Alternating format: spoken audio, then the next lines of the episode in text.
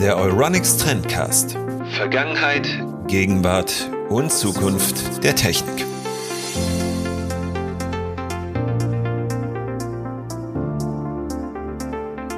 Damit hallo und herzlich willkommen zu einer neuen Podcast-Folge hier auf dem Euronics Trendblog und ich habe das irgendwann schon mal erwähnt, der Esel nennt sich immer zuerst, aber wir haben einen Gast und das ist Andy vom Games Insider Podcast. Und hallo Andy. Hallo. Dass wir dich jetzt mit dazugeholt haben, hat einen bestimmten Grund. Nicht nur, weil ihr sehr gute Podcasts macht und euch wirklich vielfältig mit dem Thema Gaming auseinandersetzt, sondern wir hatten ja einmal um den halben Erdball rum eine große Videospielmesse und zwar die E3 2021. Oh mein Gott, war die jetzt? Entschuldigung. Die war jetzt, ja, ja. Dafür brauchst du dich nicht zu entschuldigen. Aber es ist auch hier der erste Punkt, den wir bei uns haben. Nach einem Jahr Pause ist die E3 wieder in Los Angeles ausgerichtet worden. Hast du sie nach dem Corona-Jahr vermisst, die Messe, oder war dir das Jacke wie Hose, dass sie stattgefunden hat?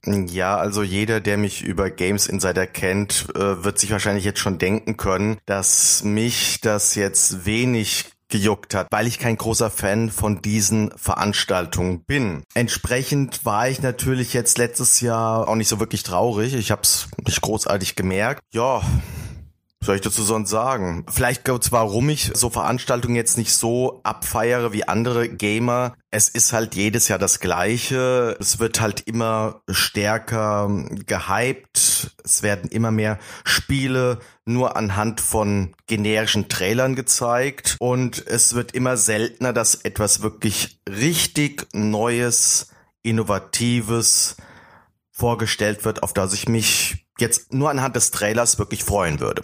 Also mir geht es da ähnlich wie dir. Ich habe die E3 im vergangenen Jahr nicht vermisst, aber auch keine der anderen größeren Spielemessen, was auch damit zusammenhängt, dass die Hersteller ja dazu übergegangen sind, ihre Produkte nicht nur auf großen Hausmessen zu präsentieren und zu bewerben, sondern sehr viel über Marketing im Social Network machen. Also ob das nun Instagram, TikTok oder Facebook sei. Und das, was ich erst einmal mitbekommen habe von der E3 so nebenher, weil ich habe die jetzt nicht so aktiv verfolgt wie in den Jahren vor 2020, war das für mich eigentlich schon so ein bisschen blutleer. Also es gab eine einzige Konferenz, die ich mir live angeschaut habe, beziehungsweise eine Präsentation und das war die von Nintendo. Wie hast du denn die E3 dieses Jahr konsumiert? Also wir haben ja eine gewisse Vorbereitung auf so einen Podcast. Wie bist du da vorgegangen? Ja, wie bin ich da vorgegangen? Ich habe live kaum etwas gesehen gehabt. Ich habe äh, mir einige Trailer schon im Vorfeld angeschaut, bevor du mich jetzt hier kontaktiert hattest, dass wir diesen Crossover machen. Und jetzt halt speziell für diesen Podcast mir die meisten großen Präsentationen nachträglich auf YouTube reingezogen bisschen mit Zeitraffer, also ein paar Sachen habe ich übersprungen, weil ich konnte jetzt nicht alles innerhalb der mir gegebenen Zeit jetzt auch anschauen. Ich glaube, so grob gesehen, so halt Nintendo hast du schon erwähnt, Microsoft habe ich angeschaut, Gearbox, Bandai, Square Enix und auch so kleinere Sachen wie Devolver Digital, da werden wir später drüber reden. Ich habe halt geguckt, was die halt präsentiert haben und habe halt dabei festgestellt, äh, es ist nicht viel anders wie sonst. Es ist sogar eher weniger, habe ich das Gefühl. Und was ich auch noch gemacht habe, ist, ich habe Freunde gefragt, die deutlich E3 begeisterter sind. Die sind jetzt auch in diesem Jahr sehr ernüchtert, allerdings auch mit Ansage, weil wir aufgrund der ganzen Problematik rund um Corona und der dadurch verzögerten Spieleentwicklung natürlich jetzt auch nicht mit so viel zu rechnen war. Das ist ein guter Punkt. Also die Corona-Pandemie, so gern wir die halt ausklammern würden, ich glaube, wir werden öfter nochmal darauf zu sprechen kommen, was sie jetzt ja alles vermieste oder dass die E3 aufgrund dessen so ein bisschen ja weniger aufregend war als in den Jahren zuvor. Sie ist ja der Grund, warum es letztes Jahr keine gab. Und die Pandemie ist natürlich auch der Grund, warum sehr viele Spiele in der Entwicklung derart verzögert sind, dass große Hersteller jetzt schon dazu übergehen, die Titel bereits ins nächste Jahr hineinzuschieben, die für Anfang, Mitte oder Ende diesen Jahres vorgesehen waren. Richtig, ja. Ja, noch einmal ganz direkt gefragt und mit Bitte um kurze Antwort, wie Markus Lanz immer so schön sagt, die E3, haben wir sie vermisst? Nein. Gut. Es gibt allerdings ein paar Präsentationen, über die man reden sollte. Und ganz vorne dabei ist Microsoft, die dieses Frühjahr auf großer Einkaufstour gewesen sind. haben einen französischen Hersteller von KI-Systemen aufgekauft und einen der größten Namen in der Spielebranche, nämlich Zenimax, bei denen ganz viele Studios, unter anderem Bethesda, die die Elder Scrolls gemacht haben und mit Starfield ein großes Rollenspiel in der Mache haben, die haben sie ebenfalls geschluckt. Und ja, Microsoft und Bethesda, das war so ein richtig großer, fetter Block. Und du hattest ja bereits im Vorfeld gesagt, für dich war das eines der Highlights. Warum? weil sie wirklich sehr viel gezeigt haben, weil sie auch Neues gezeigt haben, gleichzeitig auch schon bekannte Titel nochmal neu und besser vorgestellt haben. Das von dir erwähnte Starfield war für mich der einzige Minuspunkt, weil das wurde so groß als erster Ingame-Teaser betituliert und letztendlich war es eine, ja, es war eine Zwischensequenz maximal. Und es wurde halt nicht wirklich was vom Spiel halt gezeigt. Der Rest ist halt vielfältig gewesen, viele verschiedene Arten von Titeln. Sie hatten ja sogar mit Age of Empires 4 mal so ein klassisches Strategiespiel. Sie haben Flight Simulator für die Xbox Series X gezeigt. Sie haben A Plague Tale, den Nachfolger, natürlich das nächste Halo. Mit Replaced hatten sie einen wunderschönen Indie-Titel mit Retro-Pixel-Grafik, der farblich zum Sterben schön aussieht.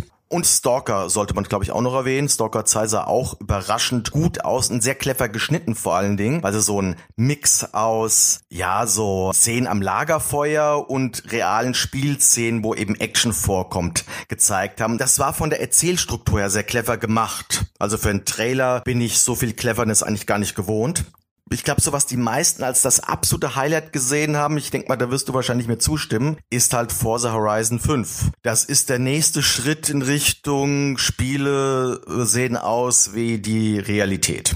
Ja, wobei ich sagen muss, obwohl ich sehr großer Forza und Forza Horizon Fan bin und alle Teile gespielt habe bislang, irgendwie hat's mich nicht abgeholt.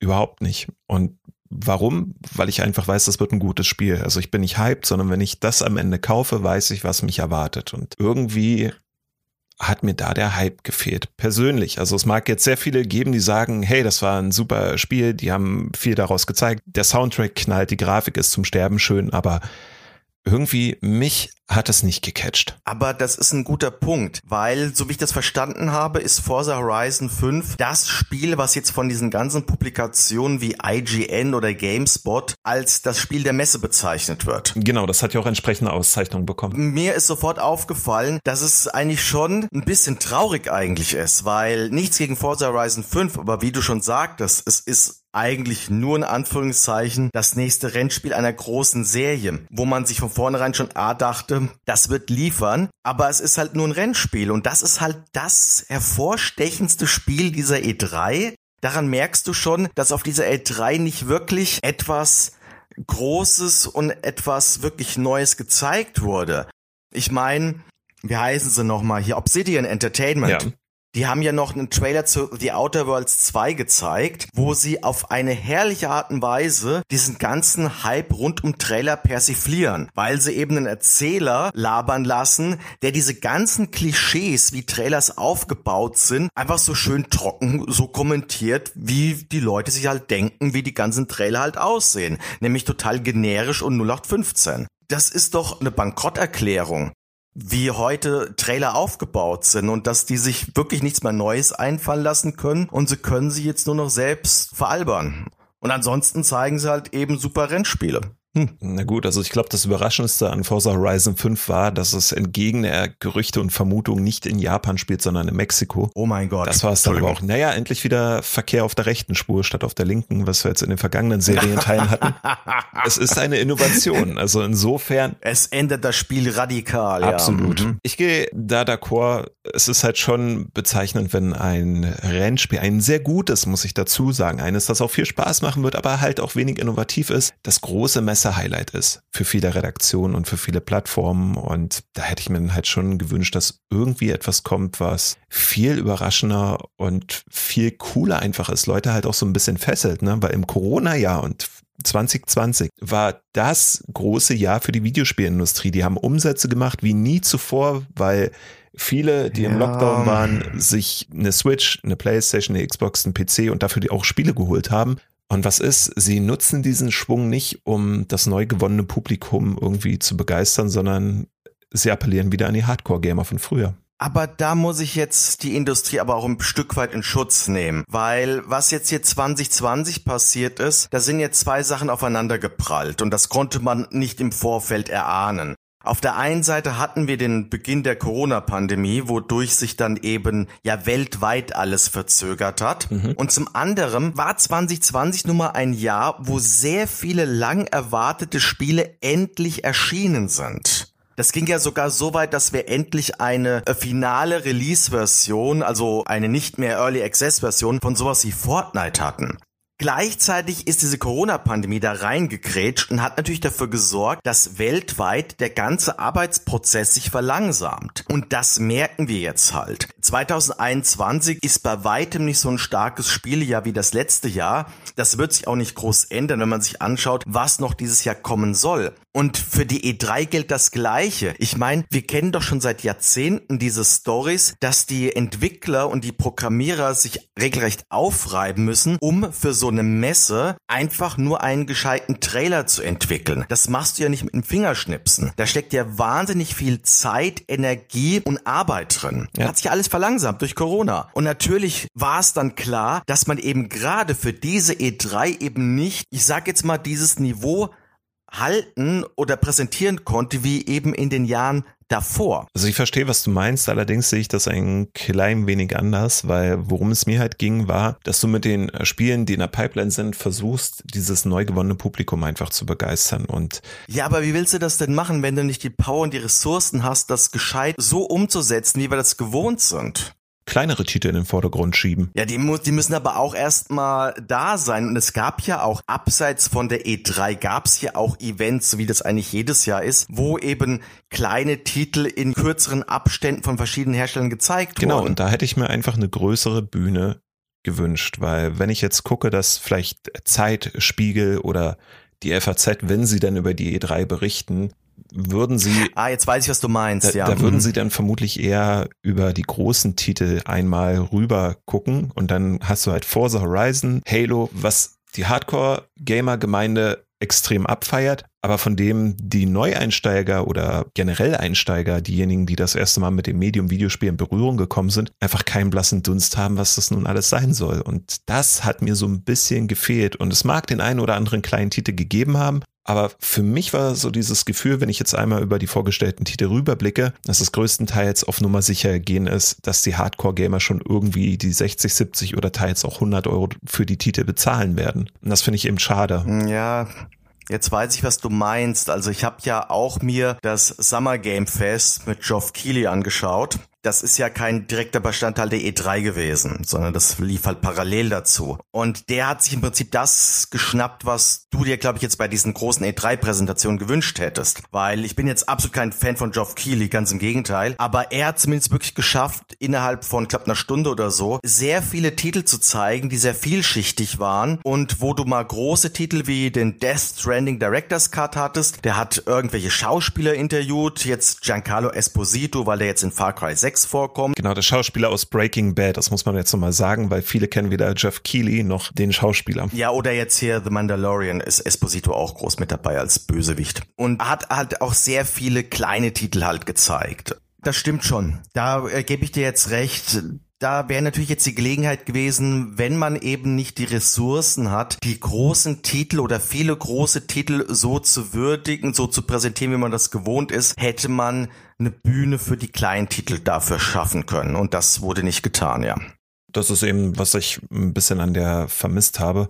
Wenn wir von Microsoft reden, dann müssten wir eigentlich auch wieder zum größten Konkurrenten zurückpendeln, zu Sony. Und die glänzten ja mit Abwesenheit.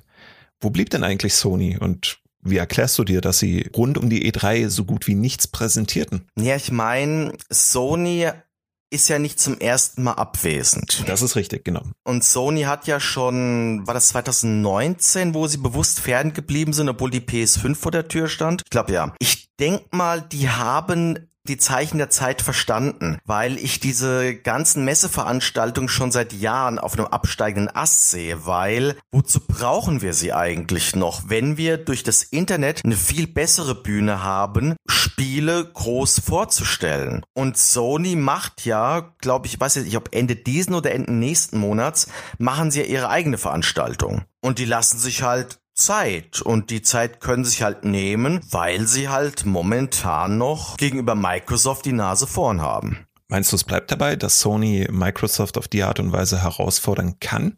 Wie meinst du das jetzt? Du meinst jetzt, dass sie mit dieser Art und Weise, wie sie jetzt, also dass sie jetzt die E3 nicht machen, sondern ihr eigenes machen, dass sie damit Erfolg haben gegenüber Microsoft? Mhm, genau, also das meine ich, weil in der zurückliegenden Generation Xbox One, PlayStation 4 war die Xbox ja gnadenlos unterlegen. Das muss man einfach so festhalten. Und ja. Microsoft hat ja das gesamte Geschäftsmodell auf links gezogen.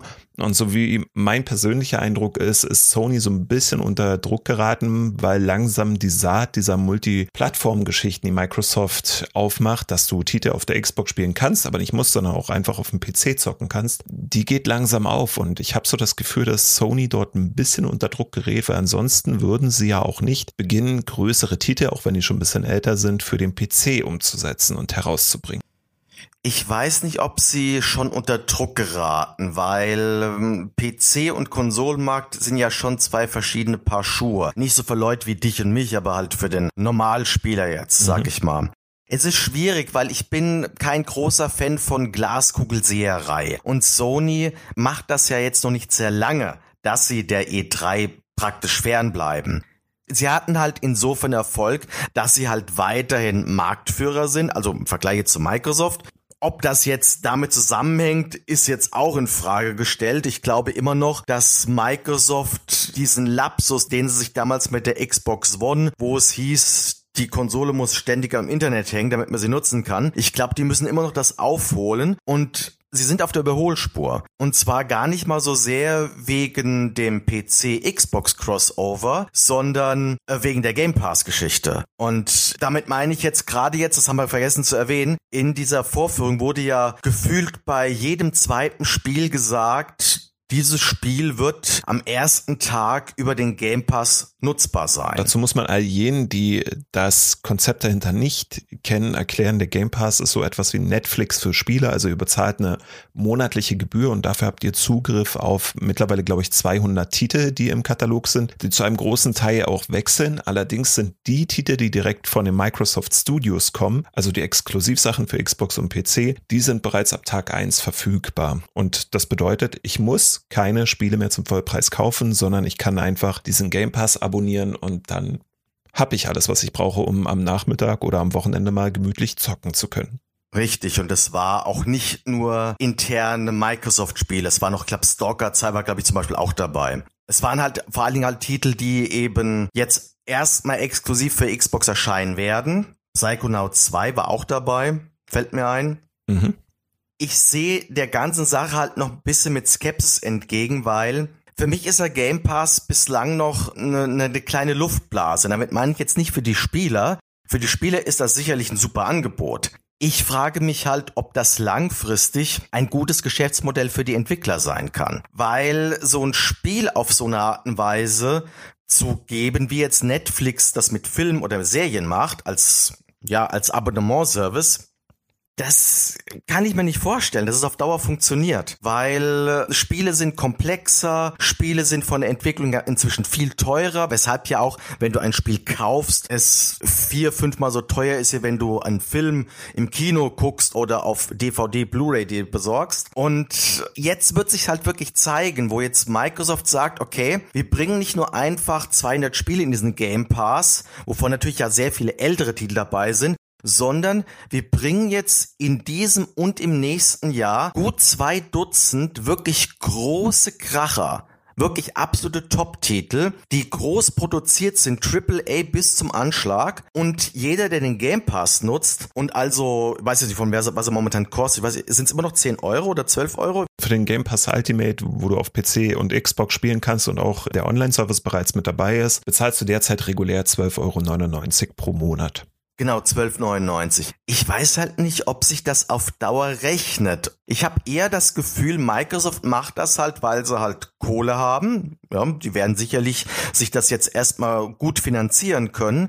Und dann damit an Sony vorbeizuziehen und ob sie dann weiterhin diesen Service auf so einer breiten Fläche anbieten können, das sehe ich noch mit Skepsis. Also ich bin sehr gespannt. Weil man darf bei der ganzen Euphorie über Netflix und Co. auch nicht vergessen, Netflix ist ja ein Stück weit am Hadern, die müssen ja ständig die Preise erhöhen. Und woran liegt das? Weil Netflix immer mehr Konkurrenz bekommt. Das sage ich auch jetzt schon seit zwei, drei Jahren. Irgendwann wird diese Konkurrenz auch für Microsoft da sein. Irgendwann wird auch Sony so etwas machen. Also wo sie auch wirklich neue Titel, also jetzt nicht PlayStation Now, wo du alte PlayStation 3 Spiele mitspielen kannst. Das meine ich nicht sondern wurde auch eben das neueste God of War zum Beispiel direkt in so einem Abonnementservice am ersten Tag spielen darfst.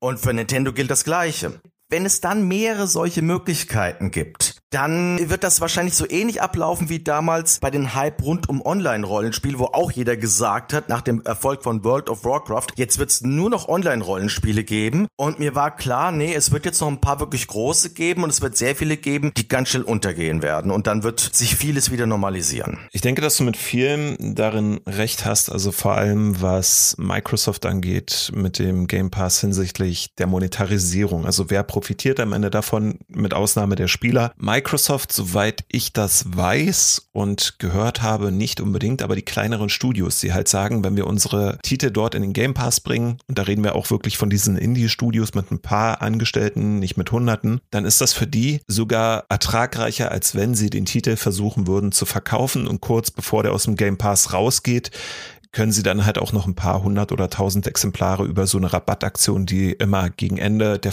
Game Pass Verfügbarkeit gestartet wird. Also noch ist das so und da muss man dann einfach sehen, was sind die nächsten Stufen, die Microsoft dort zündet.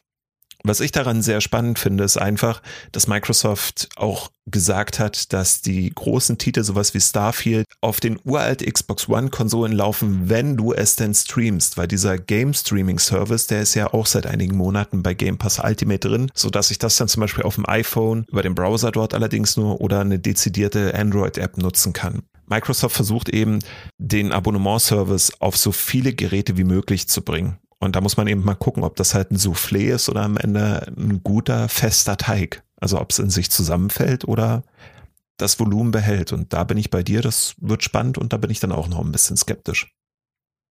Widmen wir uns aber jetzt vielleicht besser den klassischeren Publishern und Herstellern. Devolver Digital und Limited Run waren auch so kleinere Highlights für dich, so wie ich das im Vorgespräch mitbekommen habe. Und da würde ich dich ganz gerne erst einmal darum bitten, uns beide vorzustellen. Also nur mit eigenen groben Worten, was ist Devolver Digital und Limited Run und was zeichnet sie aus? Ja, Devolver Digital ist ein recht kleiner Vertrieb, der sich halt um Indie-Titel kümmert.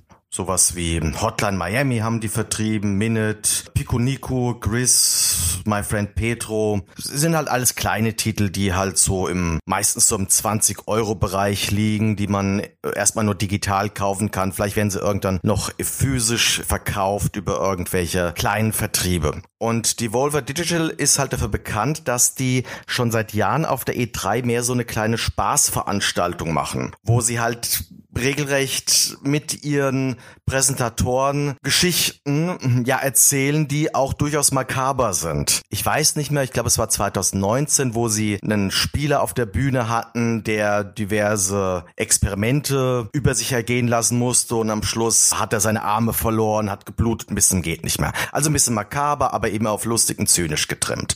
Und dadurch ist Devolver Digital jetzt für die E3-Präsentation ja, die haben sich halt dadurch einen eigenen Namen gemacht und Diesmal haben sie das ebenfalls gemacht, indem sie eine auch sehr weirde Veranstaltung präsentiert haben, die mit ein paar Metaebenen gespielt hat. Und Limited Run Games ist ein reiner Vertrieb, der sich darum kümmert, ebenso Indie-Titel, die halt schon existieren, auf Blu-ray zu pressen oder auf Cartridge für Nintendo Switch damit eben Sammler diese kaufen können, sich ins, sich in ihr Regal stellen können und damit sie diese Spiele eben auch in 10, 20, 30 Jahren problemlos noch spielen können, auch wenn diese ganzen Online-Services, womit man die Spiele runterladen kann, längst abgeschaltet sind.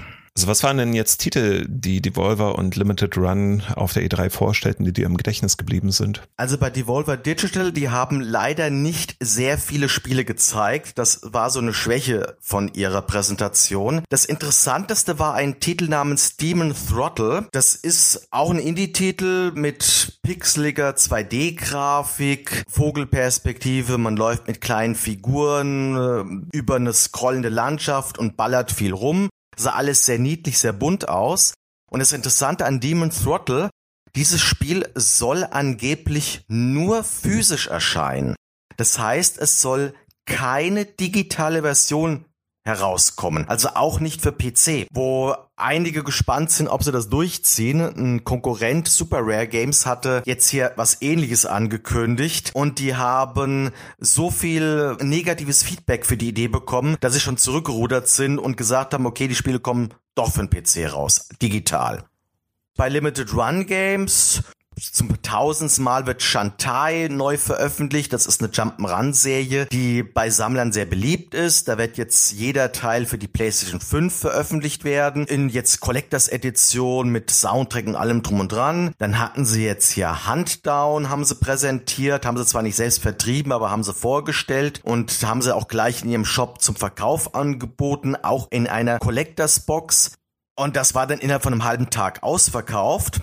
Und was für Liebhaber von älteren Spielen sehr interessant sein dürfte, Limited Run Games bringt eine Neuauflage von Zombies Ate My Neighbors und Ghoul Patrol. Das sind zwei sehr alte Spiele, die für das Super Nintendo erschienen sind und die inzwischen auch sehr wertvoll sind, weil halt viele Sammler sie haben wollen und ja, je höher die Nachfrage, desto teuer das Angebot. Und da kommt jetzt halt eine Neuauflage sowohl für PlayStation 4 als auch wirklich neu gepresste Module, die du dann in dein altes Super Nintendo reinstecken kannst. Ich finde, das ist so ein richtiges Highlight, ne? Also Module wieder die Kontakte frei pusten, dann halt in die Spielekonsole rammen und direkt loszocken. Also richtiges, altes, klassisches Gaming. Und ja, ich kenne das auch aus den Communities, in denen ich unterwegs bin. Viele sehnen so etwas herbei und fragen eben auch ganz direkt, warum eigentlich Hersteller wie Nintendo oder Sega nicht selber öfter mal solche Module noch rausbringen und sei es, dass sie alte klassische Spiele, sowas wie Super Mario World oder Sonic the Hedgehog, der jetzt auch 30. Jubiläum feiert, nicht einfach die Spiele nochmal neu vertreiben, so wie sie damals auf den Markt gebracht wurden. Oh ja. Da hat Limited Run natürlich eine Marktlücke gefunden, in die sie erfolgreich hineingestochen haben. Und ich glaube, mein Bruder hatte sich von denen ein paar Star Wars Spiele in einer Big Box, die es für den PC gar nicht mehr gibt, riesige große Kartons, dann nochmal besorgt. Ganz einfach, um es im Regal stehen zu haben. Ja, also das ist ein Markt, der jetzt auch schon seit gut fünf, sechs, sieben, acht Jahren stetig am Wachsen ist, der total gegen diesen Trend schießt, dass Spiele ja nur noch digital erscheinen sollten. Es gibt ja auch nicht nur Limited Run Games, es gibt wie gesagt Super Rare Games, dieses Demon Throttle, das wird über Super Reserve Games äh, vertrieben. Es gibt East Asia Soft, also es gibt bestimmt gut zwei Dutzend solcher Betriebe. Und was jetzt Limited Run Games mit diesen Zombies Ate My Neighbors macht, das ist etwas, wo ich jetzt auch schon seit gut einem Jahr sage, das wird immer mehr kommen. Dass alte Spiele, die eben selten geworden sind, die aber Sammler gerne noch haben möchten, dass die eine Neuauflage kriegen. Ich meine, das erste ist, die haben ein Spiel für die sogenannte PC Engine. Das war eine Konsole, die ist hier in Deutschland gar nicht erschienen. Die gab's praktisch nur in Japan, in Amerika hieß sie TurboGrafx und ist furchtbar gefloppt. Aber es ist eine Konsole, die gerade unter Sammlern sehr beliebt ist. Und für diese Konsole haben sie eines der begehrtesten Castlevanias, was je erschienen ist, angekündigt, dass sie eine Neuauflage produzieren. Und es wurde schon geungt, dass in der Geschichte der E3 das erste PC Engine Spiel sei, was jemals angekündigt wurde. Das kann durchaus sein. Da fehlt mir allerdings auch das historische Wissen, ob das nun tatsächlich der Fall ist. Aber gut möglich. Und so oder so, es bleibt ein nischiges, aber cooles Thema, das halt einfach auf die Wurzeln des Gamings irgendwie zurückgeht und und toll, dass diese Retro-Konsolen ein Revival erleben.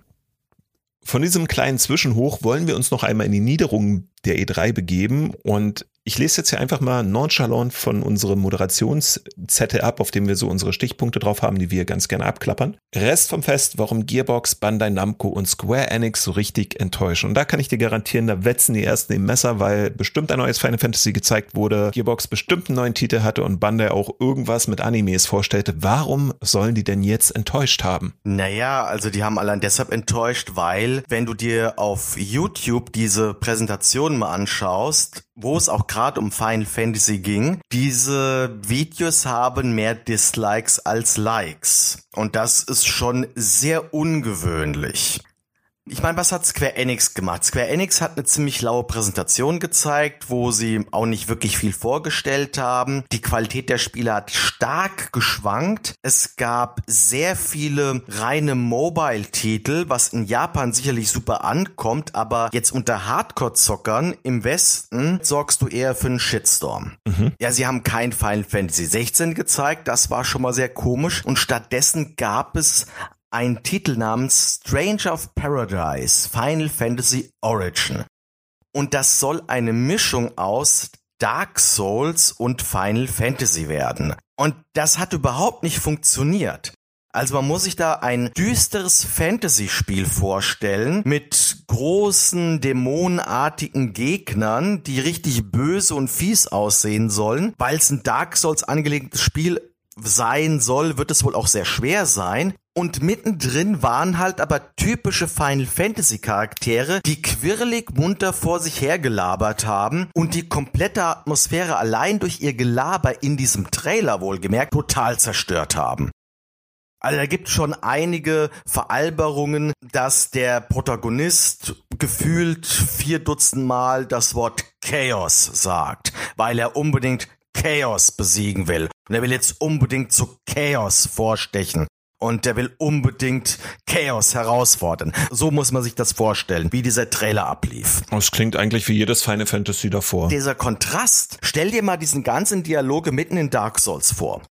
Das funktioniert einfach nicht. Das funktioniert natürlich nicht, aber ich glaube, dass Square Enix schon weiß, wen sie damit am Ende adressieren. Und ich glaube mich zu erinnern, dass es bei ähnlichen Spin-offs wie die ja, das war ein Prügelspiel mit Final Fantasy Charakteren, ähnliche Vorbehalte gab, würde ich das jetzt mal vorsichtig oh, formulieren. Das ist aber, der Vergleich hinkt aber.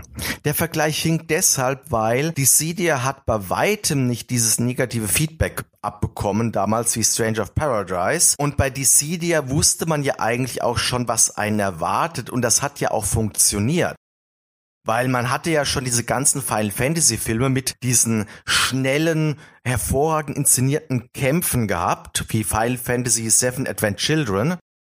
Und bei Dissidia hatte man sich halt vorgestellt, naja, das wird halt eben sowas als Spiel sein mit allen Final Fantasy Charakteren aus der kompletten Serie, mit den ganzen Bösewichtern. Und das hat ja auch funktioniert. Aber hier machen sie einen sehr komischen Mix, also wo man schon eher sagen könnte, wo es auch Vorbehalte gab, was auch auf den ersten Blick ein komischer Mix war, der dann aber funktioniert hat, das war Kingdom Hearts. Mhm. Also wo sie quasi Final Fantasy mit Disney-Figuren gekreuzt haben. Aber die Tonart von diesen Figuren hat man schon von Anfang an gemerkt, die passte. Während man hier ja, ja, stell dir einfach vor, Donald Duck würde durch, würde durch Dark Souls laufen. Das würde genauso gut passen, was sie jetzt mit Strange of Paradise gezeigt haben. Du meinst also, dass sie so einen Mix in dem besagten Final Fantasy Spin-off nicht hinbekommen haben. Aber könnte ja sein, dass sie sich die Kritik zu Herzen nehmen und das dann nochmal general überholen, oder? Vielleicht. Ich meine, ich kann nur ganz kurz noch sagen, was ich am Ende des Trailers gedacht habe. Und das mhm. war, das können die nicht ernst meinen. Es wirkte wie eine Parodie. Es wirkte wie, als ob jemand auf diese kaputte Idee gekommen ist, Final Fantasy mit Dark Souls auf eine so plumpe Art und Weise zu kreuzen und da hat das auf die Spitze getrieben. So nach dem Motto bewusst zu trollen. Sie scheint es aber ernst zu meinen. Das ist halt das Traurige daran. Deshalb ist dieser Trailer bei vielen nicht gut angekommen. Bin gespannt. So, die anderen beiden Hersteller oder Publisher, die wir hier noch in der Liste haben. Gearbox. Warum hatte ich Gearbox denn enttäuscht? Was heißt Gearbox enttäuscht? Ich habe jetzt von Gearbox ehrlich gesagt noch nicht viel erwartet. Also Gearbox für die Leute, die es nicht wissen, ich denke mal Borderlands dürfte das bekannteste von Gearbox sein. Ja. Da haben sie zuerst mal in dieser Präsentation gar nicht über Spiele geredet, sondern sie haben Randy Pitchford, das ist der Chef von Gearbox, gezeigt, wie der über das Filmset des kommenden Borderlands-Films spaziert ist und mit Eli Roth, dem Regisseur, gelabert hat. Und da ging es nicht um Spiele, da ging es halt nur um diesen Film. Okay, gut. Dann haben sie halt noch ein paar andere Spiele gezeigt. Das wirkte alles nicht so besonders prickelnd. Es kommt ein Borderlands Spin-off raus, was ein bisschen arg überdreht aussah. Das könnte was werden, aber sie haben halt nicht viel gezeigt. Und das peinlichste eigentlich war, es soll ein dritter Teil zu Homeworld kommen. Homeworld ist ein altes Strategiespiel, ein altes Weltraumstrategiespiel, was Ende des letzten Jahrtausends erschienen ist und was für seine Dreidimensionalität bekannt war. Dass man eben im Weltraum mit Raumfrachtern, Raumschiffen halt gegeneinander gekämpft hat. Ein dritter Teil soll jetzt rauskommen, da sind auch die Fans total heiß drauf. Und was macht Gearbox? Sie teasern in ihrer Veranstaltung dreimal dieses Homeworld 3 an, dass das in Produktion sei und zeigen nicht eine Spielszene sondern zeigen nur Szenen aus Homeworld 1 und 2 und ganz kurze Entwicklerkommentare. Und das wirkte einfach nur wie plumpe Werbung. Du, mein, du kennst ja so dieses, wenn du dir mal so einen ganzen Tag lang Fernsehen reinziehst, dann bist du allein deshalb schon leicht verblödet, weil bestimmte Werbeblöcke sich immer und immer wiederholen, hm. damit sich das einprägt für den Konsumenten. Und genau das hat Gearbox gemacht. Wenn ich jetzt aber da nochmal nachhaken darf, Homeworld Deserts of Karak, also den letzten Ableger der Reihe, haben sie nicht gezeigt, oder? Also so genau habe ich jetzt nicht hingeschaut. Ich habe jetzt halt nur im Kopf, dass sie halt nichts von Homeworld 3 gezeigt haben. Und das, was sie gezeigt haben, waren halt Szenen aus den Remastered-Versionen von Homeworld 1 und 2. Aber was da jetzt aus welchem Teil explizit war, all diese Teile nicht so ausgiebig gespielt, da bin ich also raus. Dass da keine Homeworld 3 Szenen gezeigt wurden, das weiß ich auch hauptsächlich deshalb, weil das hat sämtliche Homeworld Fans in YouTube Kommentaren hat er bestätigt, da ist nichts Neues gezeigt worden. Das waren alles Szenen aus den alten Spielen. Hm, aber ich meine, manchmal muss halt auch einfach ein bisschen Geduld beweisen. Ja, aber wieso machen sie dann dieses dieses plumpe, dass sie da dreimal so alle fünf Minuten dann dieses Spiel dann teasern. Das ist vielleicht Service für die Aktionäre, weil sie halt wissen, da kommt dann noch mal ein großes Spiel, das wird halt die Community hypen. Sie haben dafür gesorgt, dass dadurch diese Gearbox-Präsentation auch mehr Dislikes als Likes bekommen hat. Und der größte Kritikpunkt war diese Homeworld-Geschichte. Also wenn wir jetzt hier schon mal bei Tiefschlägen sind, Bandai Namco habe ich hier als letztes oh. auf dem Zettel und oh, ich, mer ich merke, da ist ein bisschen mehr als bei Gearbox passiert. Was war denn dort? Ein bisschen mehr, eigentlich ein bisschen wenig. Die haben zuerst eine halbe Stunde lang im Sekundentakt Trailer gezeigt von so ein paar Titeln. Das war ganz okay, aber man hat eben gemerkt, okay, das ist jetzt die Pre-Show. So, dann fing die eigentliche Show an und dort haben sie dann ungefähr zehn Minuten lang House of Ashes gezeigt. Das ist das nächste The Dark Anthology Spiel. Das ist so eine Serie aus Interactive Movies, die so auf die Horrorschiene gehen gab es jetzt schon zwei Teile, nicht sehr groß produziert. Vielleicht kennt auch manche Until Dawn vom selben Entwicklern. Wie so ein Episodenformat machen die das. Wie gesagt, zehn Minuten davon gezeigt, mit einem Interview mit einem der Entwickler. Das war noch ganz okay. Und danach gab's 40 Minuten lang Gelaber. Danach haben die mehr oder weniger eine Skype-Konferenz von drei Gamern gezeigt, die eben über Spiele geredet haben. Ich weiß gar nicht, über was die alles geredet haben, weil ich habe mir das nicht alles angetan. Ich habe halt nur gemerkt, okay, die labern da jetzt, wie jetzt in so einer improvisierten Live-Show, sag ich mal, und hab dann nur auf meinem YouTube-Regler mal so bin ich hinhergesprungen, hab gemerkt, die ziehen das die restlichen 40 Minuten lang durch. Letztendlich hat also Bandai Namco in ihrer E3-Show ein einziges Spiel gezeigt. Das dürfte Negativrekord sein. Das ist unterwältigend. Und keiner versteht auch, warum sie nicht auf die Spiele eingegangen sind, die sie davor in dieser Pre-Show gezeigt haben. Ich meine, das wäre jetzt auch nicht weltbewegend viel gewesen. Da hatten sie, glaube ich, Scarlet Nexus zum Beispiel. Geht, glaube ich, in Richtung Action-Rollenspiel. Es wurde nur dieses, vor allen Dingen auch nur dieses House of Ashes. Das ist also nochmal, das ist kein großer Titel. Das ist eigentlich eher so ein, ich sag mal, es ist unter den Indie-Titeln ein relativ großer Titel, der durch Bandai Namco eben einen großen Vertrieb gewonnen hat. Großes Glück für Bandai Namco, dass sie da dann noch was zeigen konnten, ne? widmen wir uns jetzt fast zum Abschluss einem anderen sehr großen Hersteller, dessen Name hier öfter schon gefallen ist, Nintendo. Und die Erwartungen, die man Nintendo gegenüber hatte, die waren ja riesig. Stichwort Nintendo Switch Pro, also ein leistungsfähigeres Modell der Bestseller-Konsole. Kam aber gar nicht. War es für dich eine Enttäuschung oder war es erwartet? Also, ob sie jetzt das Switch Pro zeigen, ja oder nein, da dem gegenüber stand ich ziemlich neutral. Mhm. Ich brauche jetzt nicht unbedingt eine Switch Pro erstmal, weil wenn ich leistungsfähige Spiele spielen möchte, habe ich meine PlayStation oder meine Xbox. Äh, die Switch nutze ich eh fast nur im Handheld-Modus und da brauche ich, wie gesagt, keine Pro-Version. Dass sie sie nicht gebracht haben, hat mich jetzt auch nicht so groß überrascht. Ich denke mal, da hätte man im Vorfeld deutlich lautere Gerüchte gehört. Allgemein war die Präsentation, ja, sie war ein bisschen bieder, aber die war zumindest solide. Also sie haben so einen Mix aus, dass sie eben kurz moderiert haben, angekündigt haben, was sie jetzt zeigen werden und dann halt einfach ein paar Titel eben halt vorgestellt. Was manche nicht so toll fanden, dass es halt mal wieder mit Super Smash Bros. anfing, dass da eben neue Kämpfer vorgestellt wurden, diesmal aus Tekken und der Rest war halt, ich will nicht sagen erwartbar, aber es ist halt schon seit längerem bei Nintendo auch das Problem, dass wenn sie mit was punkten, dann ist es zu 90 Prozent Fortsetzung zu bekannten Serien da haben sie dann doch ein bisschen enttäuscht aus meiner Sicht zumindestens, weil sie haben unter anderem ein Remake zu Advance Wars 1 und 2 gezeigt. Das sind so Strategiespiele, die so bisschen auf kindlicher Grafik getrimmt sind, die für Game Boy Advance Nintendo DS erschienen sind. Und das Remake, das sah ein bisschen billig aus, um ehrlich zu sein, von der Grafik. Und ebenfalls enttäuschend war, sie haben ein neues Metroid gezeigt, nämlich Metroid Dread. Der fünfte Teil der 2D-Reihe. Genau, ja nicht nur das, es ist sogar offiziell Metroid 5. Also Metroid Prime ist nicht ein Teil der Hauptserie, sondern es ist nur Metroid, Metroid 2, Super Metroid und Metroid Fusion. Und jetzt kommt mit Metroid Dread der offiziell fünfte Teil. Und der wird sicherlich spielerisch gut werden, aber grafisch sah der, Entschuldigung, dass ich das so sagen muss, grafisch sah der aus wie ein mittelmäßiges Flash-Spiel für die heutige Zeit. Das wirkt alles viel zu glatt, viel zu clean konnte jemand aus der Community allerdings auch erklären, Nintendo hat dort ein eingestelltes Metroid-Spiel für den Nintendo DS reaktiviert. Sie haben einfach die Engine genommen, die sie auf dem 3DS für Samus Returns, also den zweiten Teil der Metroid-Reihe im Remake, schon einmal verwendeten. Ja, aber wieso bringen sie dann so ein Spiel heute für die Switch raus? Das äh, rechtfertigt das doch nicht.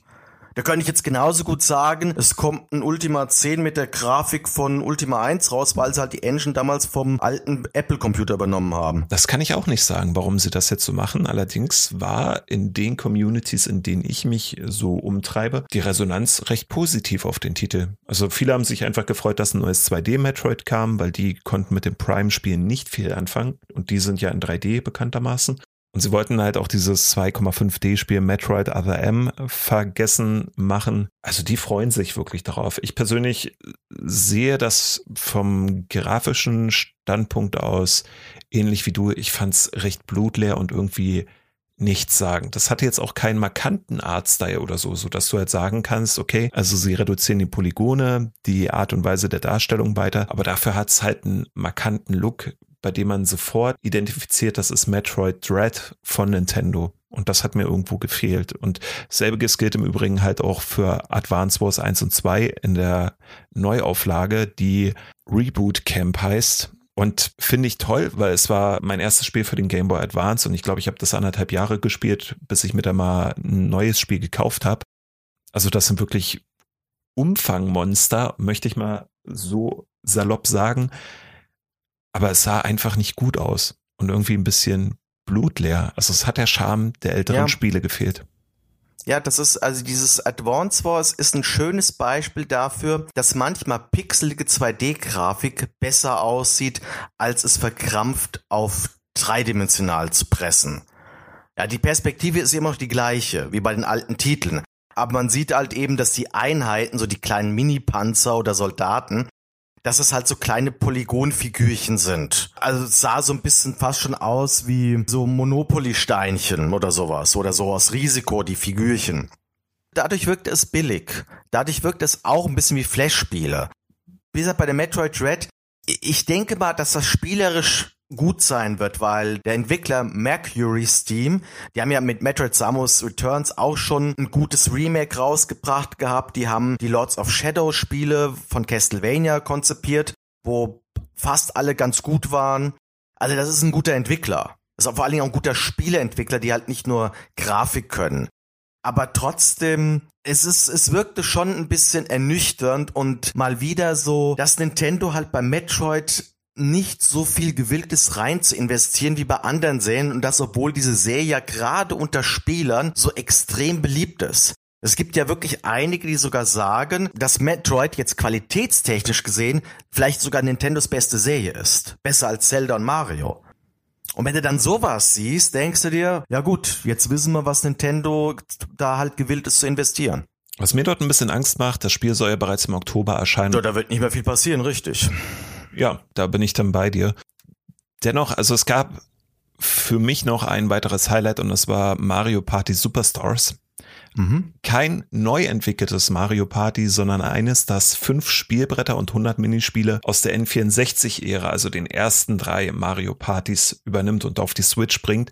Finde ich ist eine ganz nette Sache. Dass es jetzt einen Online-Modus hat, hm, könnte ich darauf verzichten, weil das sind so Titel, die man traditionellerweise auf der Couch mit und gegen andere Spieler spielt und sich dort möglicherweise auch Freundschaften versaut. Ganz ähnlich wie das bei Mario Kart der Fall ist. Das fand ich halt ganz charmant. Ja gut, wer weiß, wie lange wir noch mit der Corona-Pandemie zu kämpfen haben. Da könnte dieser Online-Modus doch Gold wert sein. Ja, auch wieder wahr. Ja, und ganz gegen Ende haben sie dann noch Fanservice getätigt und den zweiten Teil von Breath of the Wild nochmal gezeigt, wobei das entgegen dem ersten Teaser schon gar nicht mal mehr so düster außer wie es mal geplant war, hatte ich jetzt so den Eindruck. Und die Kommentare in den Communities waren, ja, jetzt gibt's fliegende Inseln und irgendein Schloss, das in die Höhe gehoben wurde. Was jetzt daran so besonders sei, das wisse man jetzt auch nicht. Kommt dann irgendwann 2022, also Nintendo hat dort noch sehr viel Zeit, um am Spiel etwas zu drehen. Oder fandest du das jetzt äh, hm. atemberaubend und es wäre für dich der Grund, die Switch wieder auszubuddeln? Oh, die Switch, die buddel ich so oder so immer wieder aus. Es sah für mich okay, es sah für mich gut aus. Also es ist so das, was ich so von dem Titel jetzt erwarten würde. Zwei Sachen fallen mir dazu noch ein, die du jetzt nicht erwähnt hast.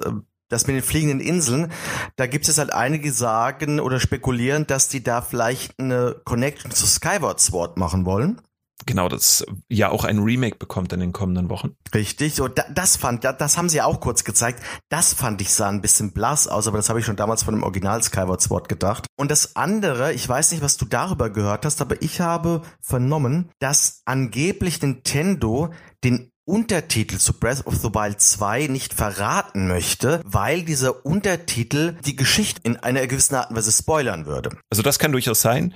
Ein guter Fingerzeig dazu ist, dass das offizielle Presseportal von Nintendo of Europe den Titel bezeichnet als, ich lese das jetzt vor, der Nachfolger zu The Legend of Zelda Breath of the Wild. Mm, ja, also weder verstehe. wird es ganz offiziell Breath of the Wild 2 heißen, noch gibt es einen Untertitel. Also sie halten sich dort bedeckt und es ist Stand jetzt der Nachfolger zu The Legend of Zelda Breath of the Wild. Also abseits von dem ersten Zelda 2 gibt's glaube ich jetzt keinen Zelda-Titel mit einer Zahl im Titel, oder? Ich müsste das durchgehen. Ich glaube nicht. Nee, nee. Die haben immer, also es ist immer so für Leute, die es nicht genau wissen. In der Regel ist es so, dass die Zelda-Spiele haben zwar immer einen Link und immer eine Zelda und immer einen Ganon und immer einen König, die in einer gewissen Art und Weise dieselben Figuren sein sollen, aber die Welt ist immer ein Reboot. Es wird immer noch spekuliert, ist das wirklich dieselbe Welt in verschiedenen Paralleluniversen oder zu verschiedenen Zeiten, aber es gibt halt verschiedene Links, verschiedene Zeldas.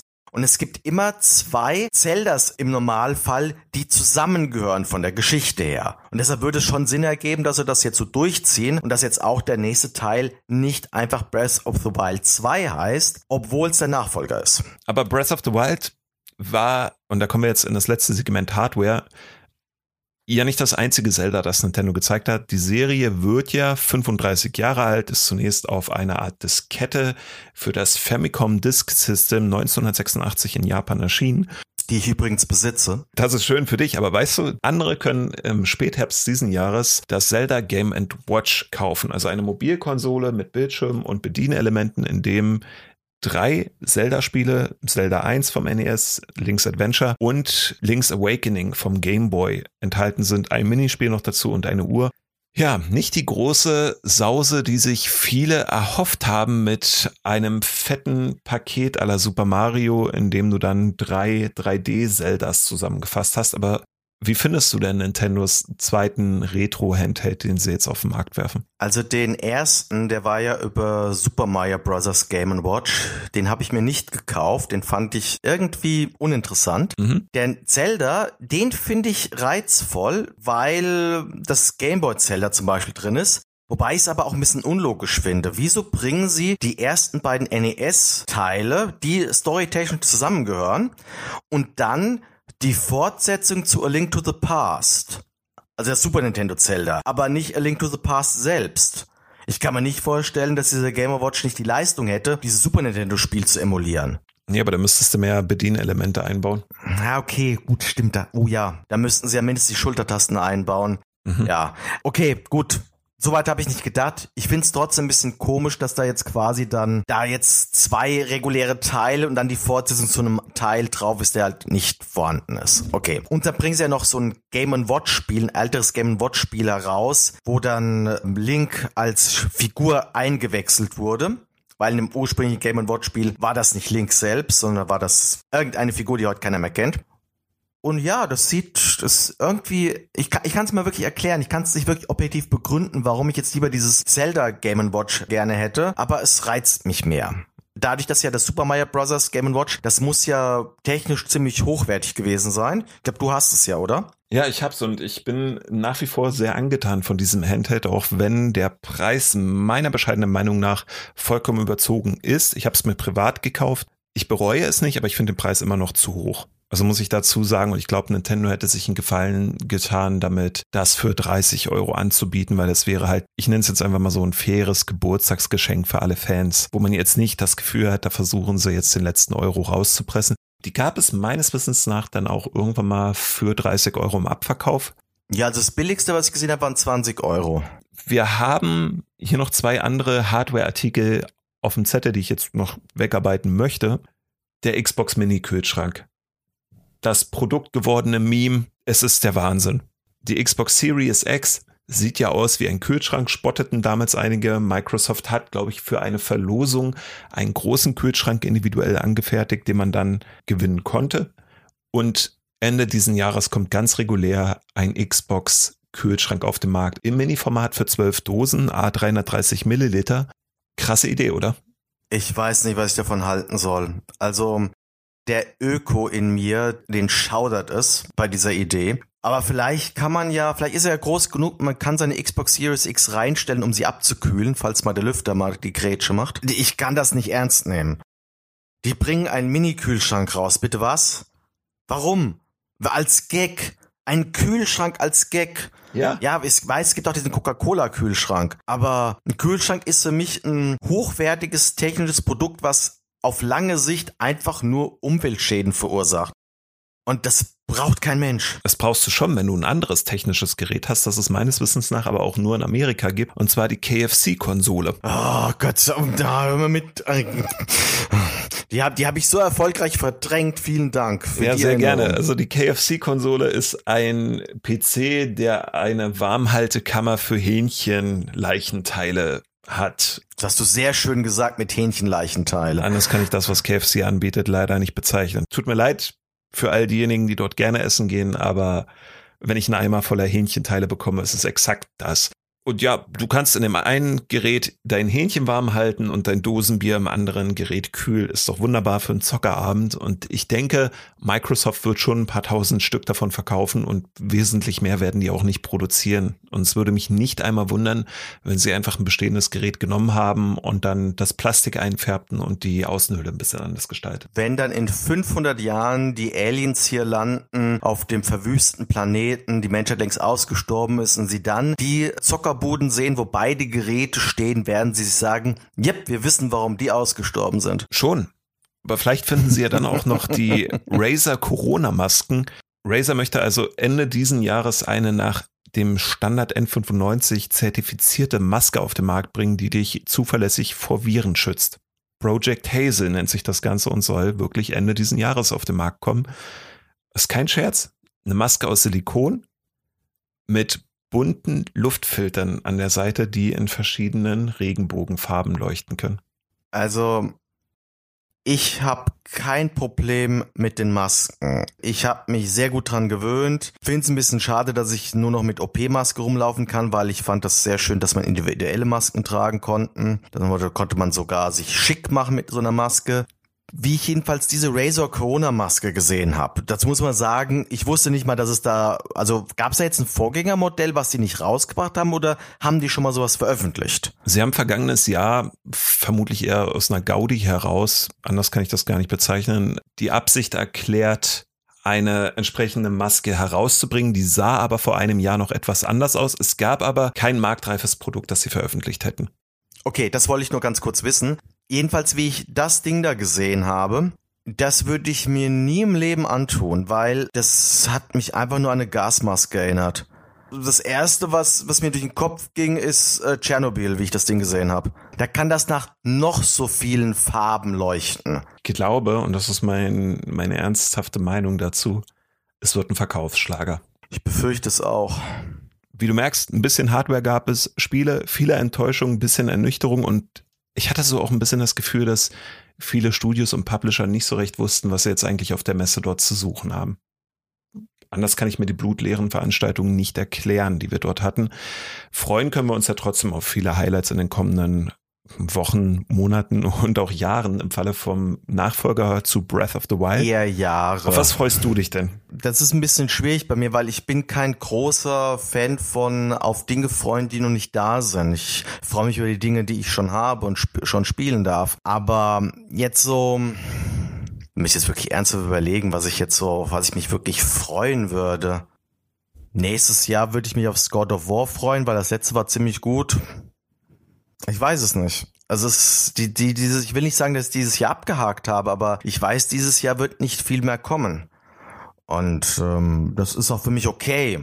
Es gibt genügend Sachen, die ich noch spielen möchte und noch spielen kann. Und vielleicht tut der Industrie es sogar mal ganz gut, dass sie mal ein bisschen ausgebremst wurde. So dass man seinen Backlog auch so abarbeiten kann. Ja, vielleicht tut's der Industrie mal ganz gut, dass sie mal so ein bisschen mal Piano fährt, weil wenn ich dran denke, an Ubisoft, wie die sich 2019 mit Tom Clancy's Ghost Recon Breakpoint verhoben haben und dann gesagt haben, okay, wir verschieben jetzt so Titel wie Watch Dogs Legions mal so ein halbes Jahr, um die Produktqualität zu gewährleisten was übrigens nicht funktioniert hat. Mhm. Ich glaube schon, dass gerade so ein paar größere Hersteller, die sollten sich eher mal vornehmen, in einem etwas größeren Zeitfenster die Spiele zu entwickeln und mal den Spielen mal mehr Luft zu geben.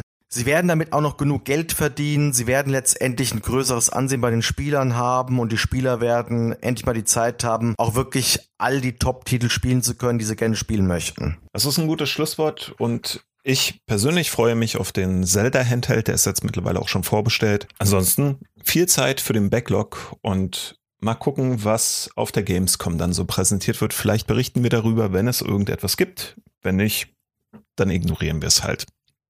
Genau. Wird ja, wird ja die letzte richtig große Messe in diesem Jahr sein, die nur digital stattfindet. Ich bin gespannt. Lieber Andi, vielen Dank für das nette Gespräch heute und für all jene, die mehr von ihm und seiner Crew hören möchten, sei euch der Games Insider Podcast empfohlen und wir sprechen uns an dieser Stelle in vier Wochen wieder. Bis dahin eine gute Zeit. Tschüss. Macht's gut.